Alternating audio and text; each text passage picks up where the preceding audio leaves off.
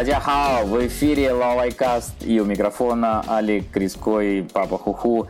И у меня, ну, конечно же, по-другому просто у меня не бывает, у меня очень интересный гость, это мой старый друг, человек, с которым, правда, мы уже давно не виделись, это Григорий Потемкин. Гриша, привет. Алик, привет, дорогой, рад тебя слышать, ребята, всем привет, нихао.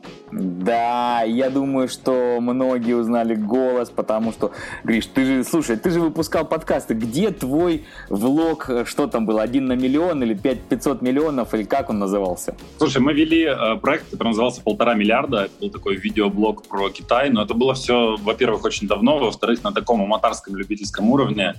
И он был важен тогда для нас. Мы в какой-то момент его закончили и ну, просто перешли на другой уровень. Угу. Понятно. То есть ты про прошлое не хочешь реминицировать, но все-таки я не удержусь. Давай я тем нашим слушателям, которые вдруг не знают твои предыдущие постаси, скажу, что ты человек, который меня лично поразил своим таким бизнес-подходом и энтузиазмом к теме чая. Я помню, как ты все это организовывал из прекрасного прибрежного города Сяменя. И mm-hmm. вообще, ну, слушай, а вот на эту тему, я знаю, что это для тебя, опять же таки, уже прошлое, но вот э, что бы ты хотел сказать нашим слушателям? Потому что у нас же сейчас дискуссия во многих идет таких каналах и прочее. Можно ли заниматься чаем? Нужно ли заниматься чаем? И вообще чай это хорошо или все-таки водка это лучше?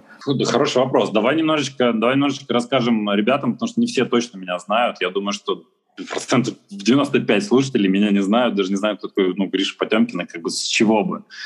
А, я 10 лет прожил в Китае, и мне принадлежит компания, которая называется realchina.ru. И мы были одним из первых таких международных проектов, который поставлял э, чаи э, высокого качества на российский рынок. И мы, на самом деле, очень маленькая компания, у нас небольшой штат сотрудников. Мы такая, ну, фактически, честно говоря, между нами, мы такой планктон бизнеса. Но мы очень шумные, и если вы так или иначе в теме чая, вы ну, мимо нас не пройдете, нас все равно как бы узнаете и там рано или поздно попробуете. Вот. А, а эта компания еще существует, потому что мы... Слушай, да, это да, да, да, Алик, это боевой бизнес, он существует, и у нас работают склады и в России, и в Китае, осуществляется международная логистика, у нас есть сотрудники и в Китае, и в России тоже.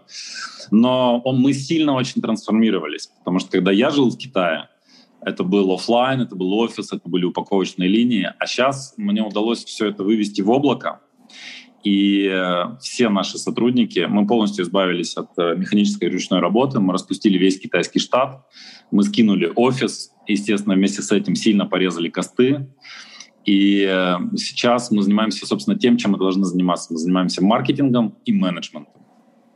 Скажи, пожалуйста, а насколько это было сложно? Потому что я прекрасно помню, как с энтузиазмом ты говорил, какие вы делаете наборы, как вы можете отправлять там по 50 грамм чая любому человеку mm-hmm. в самый далекий уголок нашей прекрасной земли и вдруг в раз вот ты говоришь, все, от всего избавились, и получается все в облаке, но кто-то же чай это все-таки а, отбирает, отправляет. Вот сейчас в чем фишка покупать чай от твоей компании, например? Для нас это не было, а, для нас это не было сложно перевести а, все бизнес-процессы в облако, но это было сыкотно. Mm-hmm. Ну, потому что у тебя работает компания, ты привык к бизнесу, он очень аналоговый, а тебе бах, надо все поменять. Но мы были обречены на, на перемены, потому что мы жили 10 лет в Китае, а потом уперлись в стену, в какую-то, знаешь, эмоциональную. И просто Китай уже стал поперек. Мы поняли, что все, ну, как бы переменам быть. И все мы все мы сотрудники, я в том числе, мы разъехались в разные страны, и нам в этом новом контексте нужно было переупаковывать бизнес. И ну, мы фактически были обречены это сделать. И ну, да, мы зажмурились. Так, так. А вот я опять же таки помню, какой ты человек увлекающийся, с другой стороны помню, как с горящими глазами ты рассказывал про Китай, рассказывал про чай. И вот, если честно, мне, конечно, не удивляет, что ты говоришь, вот в один момент раз решили и уехали, съехали, mm-hmm. переехали. Но вот эта фраза «стал поперек горла». А ну-ка, давай нашим слушателям расскажи, как вот за 10 лет вдруг с энтузиазмом, с энтузиазмом все в гору, все ура, и вдруг бах, и стал поперек горла. Ну, это психические процессы, они в области рационального находятся. Но я могу как бы про, про, про свой путь рассказать. Я э, жил, работал в Екатеринбурге, прежде чем уехать в Китай. И потом из Екатеринбурга оказался в Китае. И фактически это, знаешь, вот по уровню ощущения, это как оказаться где-то вообще на другой планете, в другой цивилизации. Потому что все другое. Другие законы, другие порядки, другие социальные нормы, другая бизнес-этика, другие запахи, другая кухня. Ну, короче, все другое. И ты постоянно учишься. И меня вот этот процесс внутренней эволюции, когда у тебя есть возможность обучения, он очень здорово драйвит. Для меня это ценность. И на протяжении там вот восьми, наверное, лет жизни в Китае я каждый день наслаждался, потому что я реально обучался, я рос. Я учил язык, я разбирался в бизнесе. Короче, это, было, это был сложный проект, который был мне не по зубам, и в котором я был обречен меняться, развиваться там, и так далее.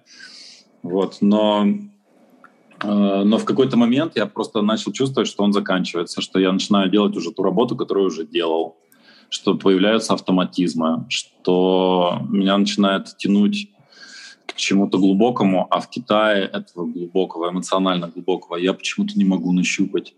Ну и, короче, начались какие-то такие психические э, ощущения, и они были совершенно иррациональны. Потому что рационально мне говорила, Гриша, у тебя все прет, все растет, все плохает, оставайся здесь, сиди ровно, не рыпайся.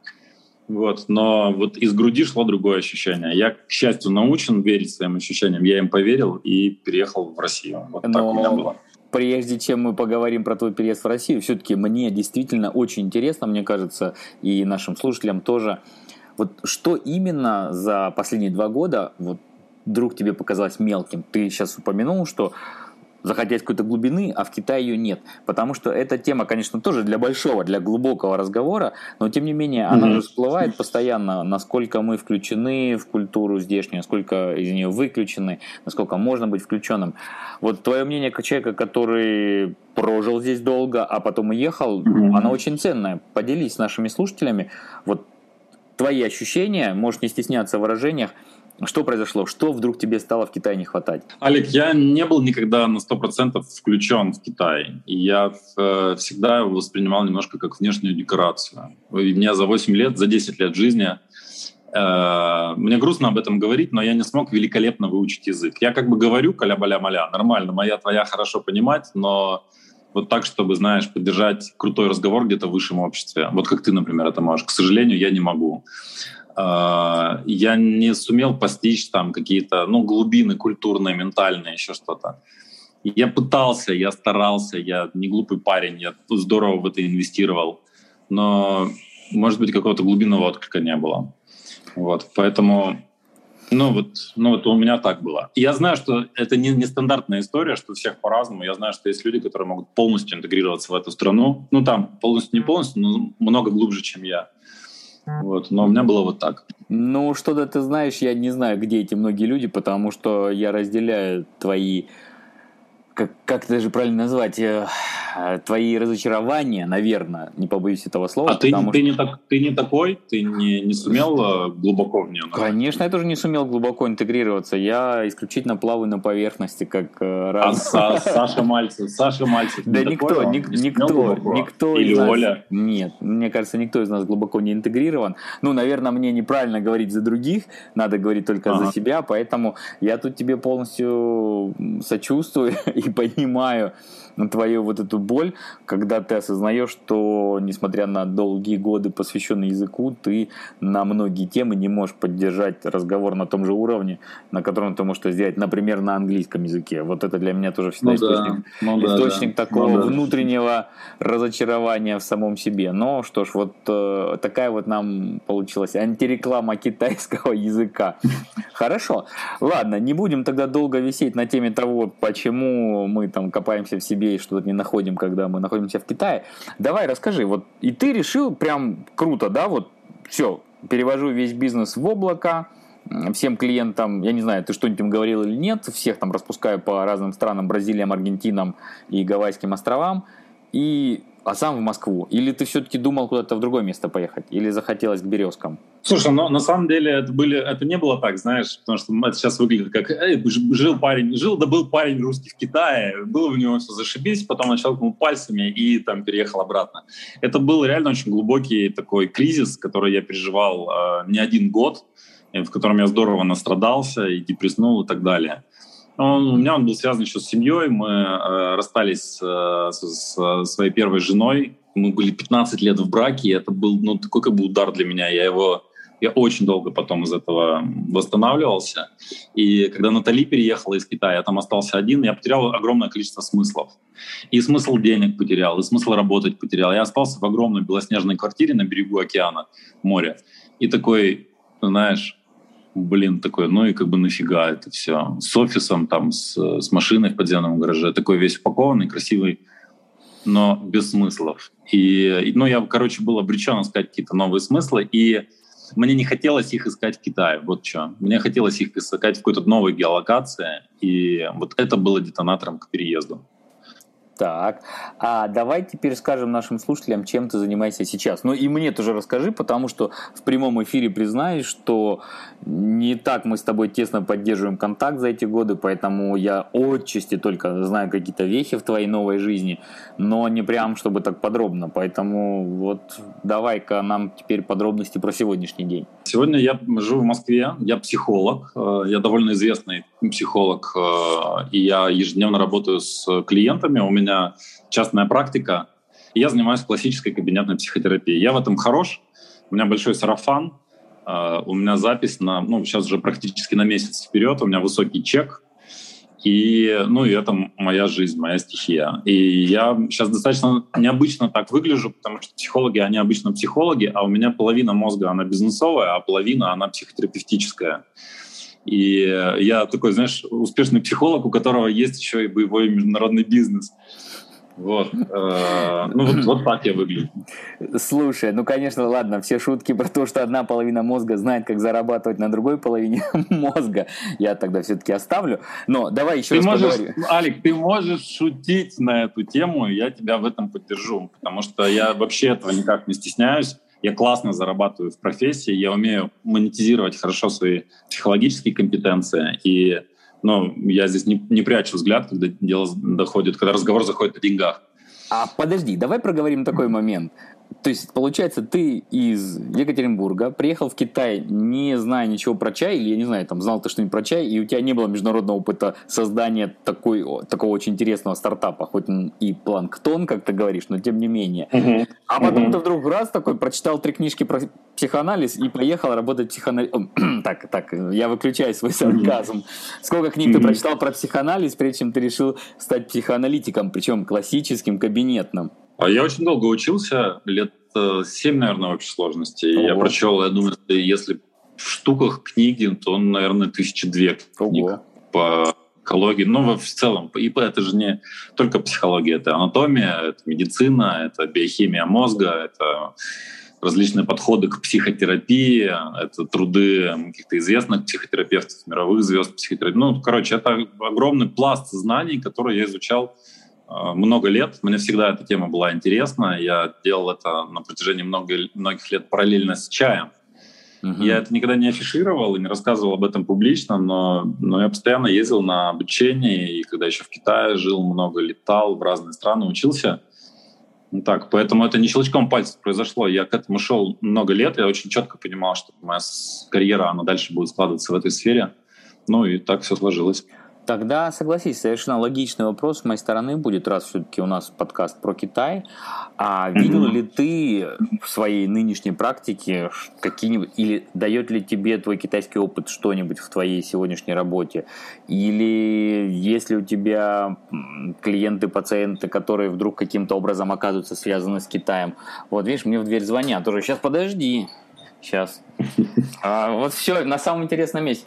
Шейп, а, 你好。呃，不需要了，不需要了，谢谢。嗯。А вот нашим слушателям скажем, что вот я сейчас сижу в номере отеля, и к тому же тут еще долбят и сверлят, и вот еще и в дверь вторгаются. Но, к счастью, не предлагая никаких неправильных сервисов. Все это в Китае уже, кстати, кануло в прошлое. Все-таки а, да? у нас, да, что в Китае теперь это самая высокоморальная страна в мире. Так что, да, только предлагают, надо ли комнату подмести, спрашивают. Вот. Ну, ты, давай, меня, ты, меня спрашивал про, ты меня спрашивал про то, нужно, пригождается ли мне мой опыт в Китае в текущей профессии. Да. Слушай, ну, э, хороший вопрос знаешь, пригождается. Я много работаю с, э, в психотерапии, много работаю с деньгами и с кейсами денег, когда приходят клиенты, у которых задача выйти на следующий уровень развития, которые застряли в какой-то цифре и не могут никак эту цифру преодолеть.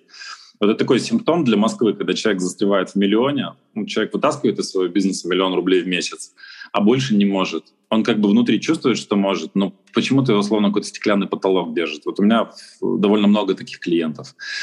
Мне помогает не столько, как бы, не столько опыт в Китае, а, сколько в целом опыт в бизнесе, потому что я знаю, как настраивать бизнес-процессы, я знаю, как масштабироваться, я знаю боли предпринимателей, э, я знаю, как организовать международный бизнес. И, ну, и с этой точки зрения, конечно, помогает очень. Потому что у меня есть реально боевой опыт за плечами, бизнесовый, такой бэкграунд. И я могу говорить не на уровне абстракции с клиентом, а на уровне, ну, короче, на, на, на его языке, вот так. Ну, понятно, звучит прям, слушай, как рекламный проспект. Просто даже хочется прийти записаться к тебе на кушет. Слушай, ну я умею, я умею продавать, Алик, это надо признать. Ты, ну, ты знаешь, я даже не ожидал, что ты настолько хорошо умеешь продавать, что сможешь продавать себя в моем подкасте. Ладно, слушай, шутки шутками, а давай тогда быстренько пробежимся все-таки еще по таким вопросам, действительно, из твоего опыта китайского. Ну, вот ты говоришь, что ты отталкиваясь от него, можешь советовать своим пациентам, не знаю, как свой бизнес масштабировать, как свой бизнес развивать и прочее, прочее. Хотя мне казалось, что это все-таки сфера деятельности не психолога. Да, да что ж такое, блин. Ах. Сейчас, сейчас, подожди. 刚刚打了吧？不需要了，谢谢谢谢谢谢啊，谢谢不不嗯不打扰了啊。Да что ж такое, блин, надо выключать сразу эти самые. Так, ну это надо будет потом повырезать все-таки.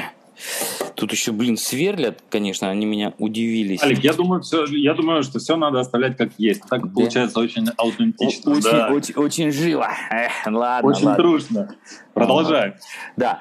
Так вот, что касается твоего опыта все-таки предыдущего в Китае. Вот сейчас наверняка у нас есть какая-то часть слушателей, которые ходят и думают, ехать ли мне в Китай, не ехать ли мне в Китай, начинать ли мне бизнес или нет, не знаю, может быть даже чайный. Ну вот давай-ка нам три совета, раз ты успешный психолог и к тому же бизнес-коуч, как я понимаю. Три совета для начинающих старперов, э, стартаперов. Слушай, э, сто процентов в Китай ехать, даже вот не задумываться. Это ну, вот сто процентов. Потому что Китай — это сложный проект, который никому не по зубам это проект, в котором вы будете обречены на изменения, обречены на то, чтобы приобрести вот этот навык нейропластичности, приспосабливаться к окружающей среде, не ходить со своим уставом в чужие монастыри. Это очень крутые soft skills, которые пригодятся вам на протяжении всей жизни в стратегической перспективе. Mm. Это сто процентов. Китай научит вас ну, просто быть другим, не оставаться вот в этой песочнице, где, где вы родились, а выйти очень далеко за ее пределы.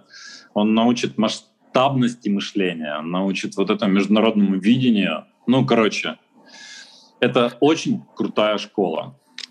Но вот у меня такой момент в голове часто сидел, и, в принципе, сейчас тоже сидит. Я какое-то время назад, ну, может быть, 15 лет назад, думал, что mm-hmm. китайское чудо, оно доступно для всех. И вот э, mm-hmm. та самая дорога из золотого кирпича, которая ведет к изумрудному городу, она, опять же таки, этот хайвей открыт для всех. Ну, потому что начиналась вся вот эта экономическая бурление, начинался рост, и ты просто видел, как многие китайцы богатеют. Но вот mm. из иностранцев я не знаю никого, кто бы разбогател и стал там мультимиллионером, например, в Китае. Вот то, что ты сейчас дал совет, это именно получается такая, скорее, школа жизни. Приехать в Китай, попытаться здесь что-то сделать, но ведь ты тут не разбогатеешь. И ты же не стал миллионером в Китае, правильно? А, я не стал миллионером, но я стал успешным. Так. Ну хорошо. И вот это ощущение, это ощущение внутренней успешности, оно для меня заключается в том, что я готов брать на себя вызовы, я готов вписываться в проекты, которые, ну, которые сложны для меня. И этому я научился в Китае, Алик. Китайский язык — это сложный проект. Бизнес в Китае — это сложный проект. Работать с китайскими сотрудниками, подчиненными — это сложный проект. И меня всему этому научил Китай. А, кстати, раз ты упомянул китайских сотрудников, вот э, в своей, опять-таки, сегодняшней практике, видишь, меня постоянно почему-то тянет сказать, что ты бизнес-коуч больше, чем психолог. Я, наверное, все-таки не прав. Но вот ты, э, когда общаешься с людьми, ты видишь, например, какие-то кардинальные отличия между тем, как строятся взаимоотношения между сотрудниками и начальством в российских компаниях и в китайских, например? И вообще, кстати, вот когда ты с пациентами, с клиентами разговариваешь, есть ли у тебя где-то, может быть, в подсознании вот, такая, такой регистратор своеобразный, который говорит, ага, а вот я вижу, как, например, отличается то, что я на российской панораме наблюдаю, и как это было в Китае? Слушай, у меня нет опыта работы в китайских компаниях, я не знаю китайскую корпоративную культуру, вот в чем дело. Я ну, в своей собственной компании работал, я выстраивал свою собственную культуру, угу. поэтому не знаю, как ответить. Хорошо, а тогда вот в межличностной коммуникации, опять же таки, мне кажется, что наши слушатели наверняка тоже задумались, опс, ну раз у нас в эфире человек, который занимается психологией, он-то, наверное, нам и сможет рассказать вот без прикрас о том, как отличаются, не знаю, там, психотипы. А есть ли вообще такая вещь, как менталитет? Можем ли мы классифицировать, сказать, вот китайцы такие, русские такие? Что ты думаешь по этому поводу? Ну, мы, мы, конечно, можем широкими мазками классифицировать, да. Я не очень люблю этим заниматься, потому что мне нравится идти от человека потому что классификация, она объединяет. Э, и я, ну, я, э, хорошо, я сейчас не буду уходить в сторону, отвечу на твой вопрос. Конечно, мы можем э, сказать, что китайцы такие, а русские такие. Конечно, есть кричащие отличительные черты и в той, и в другой нации. Но это невозможно не заметить. Тут не надо быть психологом, это очевидно. И, например, то есть вот эта дихотомия между коллективизмом и индивидуализмом. Как ты сказал это слово? Дихотомия я украду его у тебя. Какое словечко. А что оно означает, Алик? Оно означает конфликтующую разницу. Дихотомия. Вот. Через, букву, через букву О, да, я выписал себе. Да. Дихотомия. Так, дихотомия между китайцами, в чем она заключается? Но, ну, но, между, но... между коллективизмом и индивидуализмом. Например, да. То есть мы индивидуально очень-очень, а китайцы, они такие все, оп, как муравей, муравьи в муравейнике. Мы значительно более творческие, как мне кажется, в целом, чем китайцы. Это действительно так. Мы, ну, мы глубже, как опять же мне кажется, чем китайцы. А может ли это быть ошибка наблюдателя? Потому что раз ты был не это, конечно, глубок... может, это, конечно, может быть. Это естественно. Это, конечно, мое субъективное. Но но вот, но вот оно такое. Ну, понятно. Ладно, я тебя не буду дальше пытать на эту тему, потому что ты не все-таки плаваешь насчет коллективизма китайского народа, хотя действительно тема очень тоже любопытная. Надо будет подумать, как ее раскрыть. Слушай, вот давай тогда все-таки перейдем ко второму совету. Помнишь, я же сказал, три совета попросил тебе дать начинающему предпринимателю или человеку, который вообще думает, что делать со своей жизнью. Вот второй совет какой бы ты дал? Связанный, конечно же, с Китаем. Учите китайский язык, потому что китайский язык — это входной билет в эту страну. И все иностранцы, грубо можно разделить на два лагеря. Те, кто живет в Китае и говорят на китайском, и те, кто живет в Китае и не говорят на китайском. И это два совершенно разных качества жизни и два совершенно разных уровня интеграции в эту страну. Ребят, учите китайский язык. Сложно — учите, противно — учите, долго все равно учите. Применяйте разные способы. Учите китайский язык за партой, учите китайский язык в социуме и, конечно же, учите китайский язык в постели. Я знал, что ты скажешь это слово. Я просто так... Вот сейчас, сейчас прозвучит. Лучший способ выучить китайский язык — это выучить его в постели. Мы прекрасно это знаем. И, ну, короче, да, это входной билет в страну, иначе не скажешь. Ну, хорошо. Тут, ты знаешь, я бы с тобой тоже поспорил, потому что сейчас все-таки развивается очень сильно средство автоматического перевода. Я об этом говорю в каждом втором подкасте. Слушатели, наверное, устали от моих вот таких предсказаний того, когда же всех нас заменят автоматические переводчики, но тем не менее. Я не знаю, например, присоединился бы я к твоему совету или нет, потому что лет требуется много, погружение требуется интенсивное, и вообще нет гарантии того, что ты погрузишься на необходимую глубину. Хорошо, а третий совет? Когда ты говоришь по-китайски, я чуть-чуть добавлю к предыдущему, это, знаешь, в определенном смысле некий гарант того, что и в 75 у тебя будет трезвый, упругий мозг потому что он просто научен учиться, и он научен учиться сложному. И я за то, чтобы мы мозг тренировали, и ну, не всякой ерундой, а в каких-то сложных проектах. Учите китайский язык хотя бы во имя своей упругой старости. Mm-hmm. Ну вот это, кстати, хороший аргумент. Отлично, слушай. У меня сразу в голове действительно бизнес-идея. Китайский язык против деменции, курсы китайского. Ну, это такое нишевание, но что-то в этом есть, да. Но ты знаешь, учитывая, что у нас есть старение населения, в принципе, это вполне себе уже такой масштабируемый проект по мере того, как количество людей кому за 50 будет возрастать, и они все-таки, ну, они, мы, не будем же быстренько так помирать все-таки. А, кстати, вот слушай, насчет быстрого или не быстрого помирания. Ты когда жил в Китае, у тебя было ощущение, например, что китайская еда более как это правильно назвать, более здоровая, или наоборот, потому что, общаясь с разными людьми, я вижу тоже два таких лагеря, кто-то говорит, нет, китайская еда – это вообще путь в бездну, это глютамат натрия, это все неправильно, все смешано и не по диетологии, а кто-то, наоборот, говорит, нет, китайская еда – это залог вообще молодости, сдал, не знаю, упругих стенок желудка и прочее, прочее. Что ты думаешь? Я думаю, что, как всегда, правда, где-то посередине. Э, у меня с едой опыт такой, что первые полгода в Китае я просто, я просто тащился от еды. Я изучал разные кухни, ел, пробовал, экспериментировал. Мне никогда еда, в целом еда не была так интересна, как в первые полгода в Китае. А потом я наелся и просто, просто не мог ее уже больше есть. Это бесконечный жир, масло и... Э, и следующий день ну, и... заказывал пиццу. Ну, и я просто как-то разбавил ее, да, европейской кухни, русской кухни. Я довольно много сам готовил, я люблю готовить. И, ну, и там пару раз в неделю ел китайскую еду, вот так. Ну, так было у меня. Угу. Ну, понятно. В общем, у тебя было, значит, сочетание 5 дней в неделю европейская еда и 2 дня китайская. Ты знаешь, у меня, кстати, долгое время было наоборот. Э, примерно 5 дней китайской и 2 дня европейской. Сейчас я, наверное, должен признаться, опять же таки, в прямом эфире, ну, где-то двигаюсь в сторону вот твоего распорядка, твоей твоей процентной разбивки, назовем ее так, да, твоего соотношения. Хорошо. Гриш, ну тебе действительно большое спасибо за то, что ты так все рассказываешь, знаешь, бодро и не скрывая своих и удач, и не таких больших удач.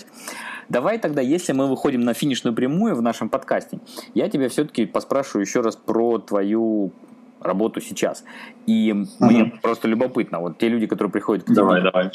они ты видишь ли какое-нибудь, не знаю, изменение в проблематике, с которой к тебе приходят люди из-за того же ковида? Потому что тема ковида, она сейчас, мне кажется, затрагивает нас всех абсолютно. Вот есть у меня какое-то тоже ощущение, сидя в Китае, что все-таки определенная клаустрофобичность, несмотря на огромный размер этой страны, но когда ты понимаешь, что выехать из нее очень сложно, она все-таки оказывает влияние на мозг и на настроение.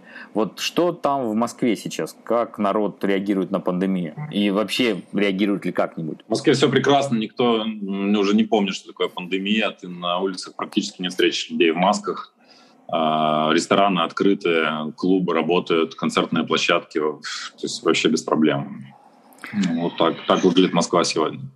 Но и психологически люди уже об этом не сильно задумываются, правильно? Ну, только за исключением, когда они понимают, что они не могут полететь в Турцию, в Египет, куда-то там еще. Ну и, соответственно, конечно же, ну, не могут, не могут получить визу в Китай. Слушай, да, ну в моем срезе социальном, где я общаюсь, вообще об этом разговоров нет. Но видишь, просто тебе для контраста и для наших слушателей, которые не в Китае, э, вот скажу, что здесь, на местном пространстве поднебесная тема пандемии по-прежнему это все-таки то, что ты видишь везде, потому что и люди в масках, и требования носить маски в транспорте, и постоянно все живут в ожидании того, где какой новый случай появится, и что из-за этого закроют, или какие из-за этого еще другие меры станут более жесткими. Вот, например, там в случае сейчас один в Гуанчжоу в одном из районов, и уже там целый этот район, соответственно, ну еще не закрывают, конечно, карантин, но я думаю, там у людей сейчас настроение резко упало, потому что оказывается, что уже там ты никуда не поедешь, например, потому что тебя спрашивают, если ты из этого района, то надо, значит, поберечь остальных, не выезжать, не подвергать их риску. Это все вот из-за одного из одного заболевшего. Да, но вот такая наша слегка грустная реальность в Китае. И, кстати, тогда вот действительно завершающий вопрос для нашего сегодняшнего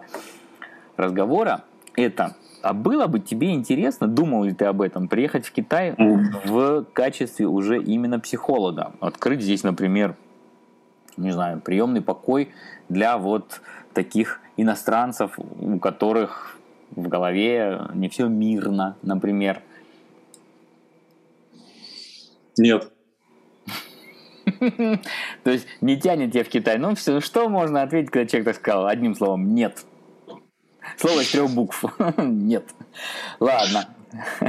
Я, я, давай я поясню, чтобы это не, не выглядело странно. Я, э, я начал практику, на самом деле, еще когда жил в Китае, и в Китае еще, ну, еще пока физически оставался в Китае, начал принимать там, первых своих клиентов и год принимал. Я работал с русскими, украинцами, белорусами, короче, с русскоговорящими людьми, кто живет в Китае и оттуда я начал.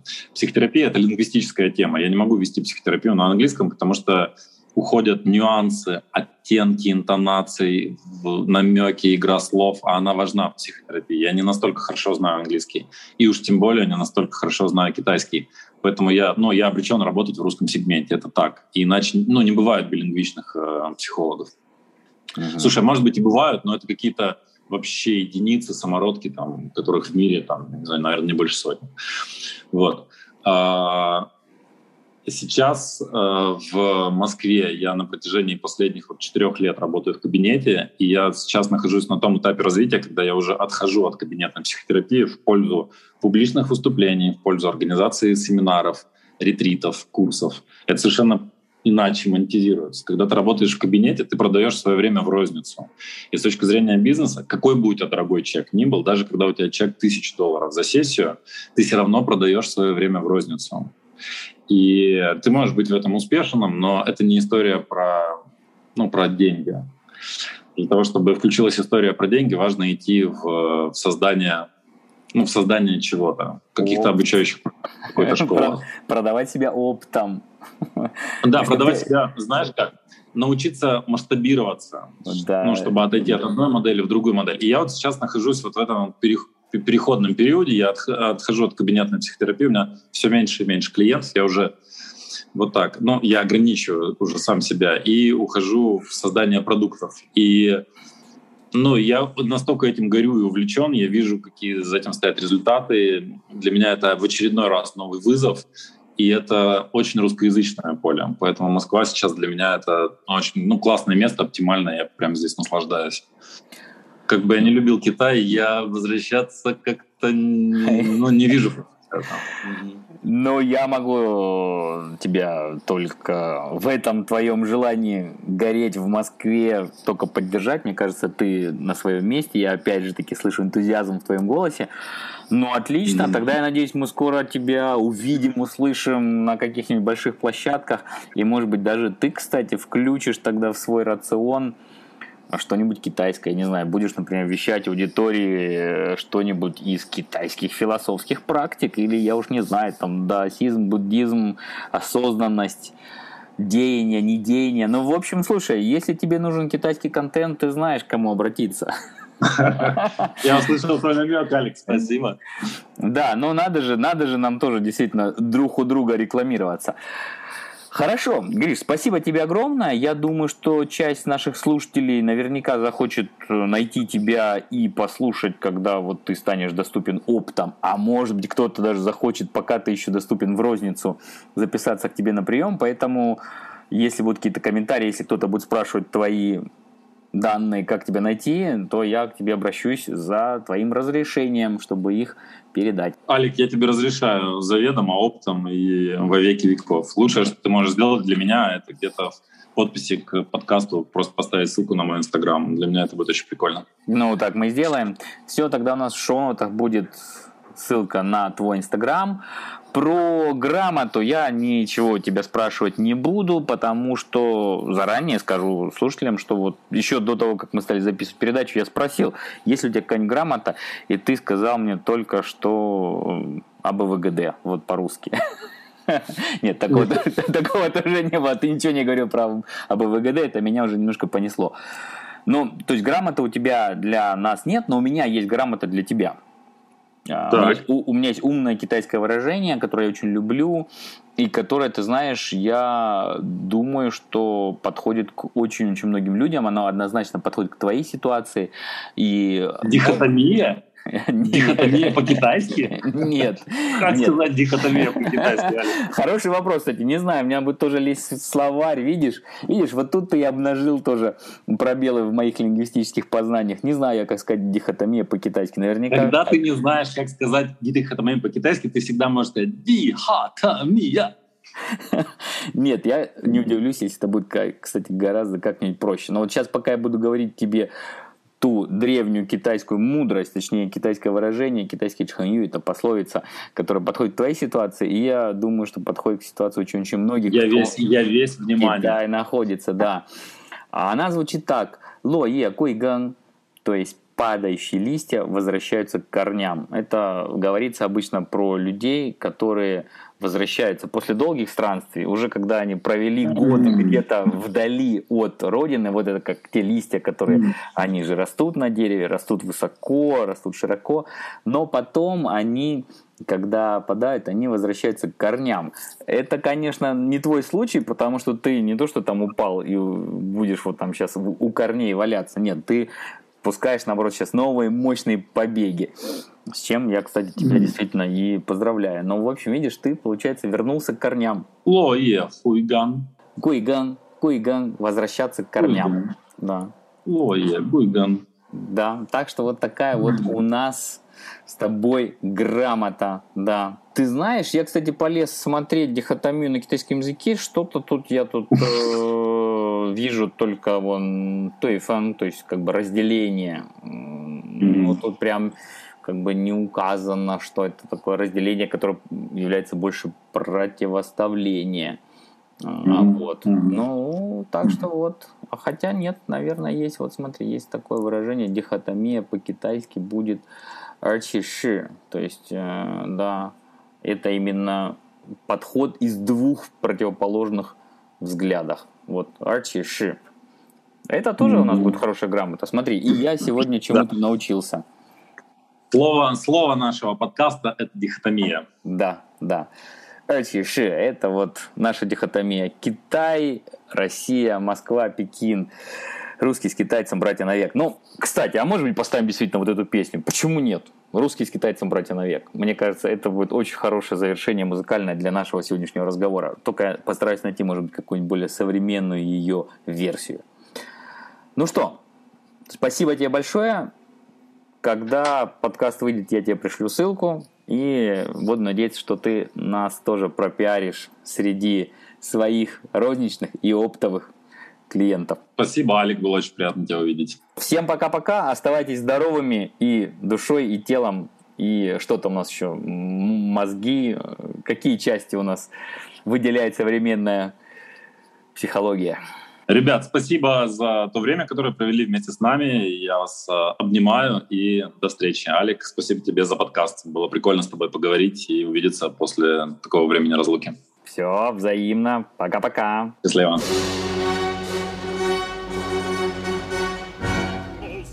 Русский с китайцем, братья навек, Крепнет единство народов и рас, Вечер расправил простой человек, С песней шагает простой человек. Дружба навеки в сердце у нас. Сердце у нас, сердце у нас. Москва, Пекин, Москва, Пекин. Идут, идут вперед народы, За светлый труд, за прочный мир — под знаменем свободы. За светлый труд, за прочный мир, под знаменем свободы. Слышен на Волге голос Янцзы, Видят китайцы сияние Кремля, Мы не боимся военной грозы, Воля народов сильнее грозы, Нашу победу славит земля. Славит земля, славит земля, Москва, Пекин,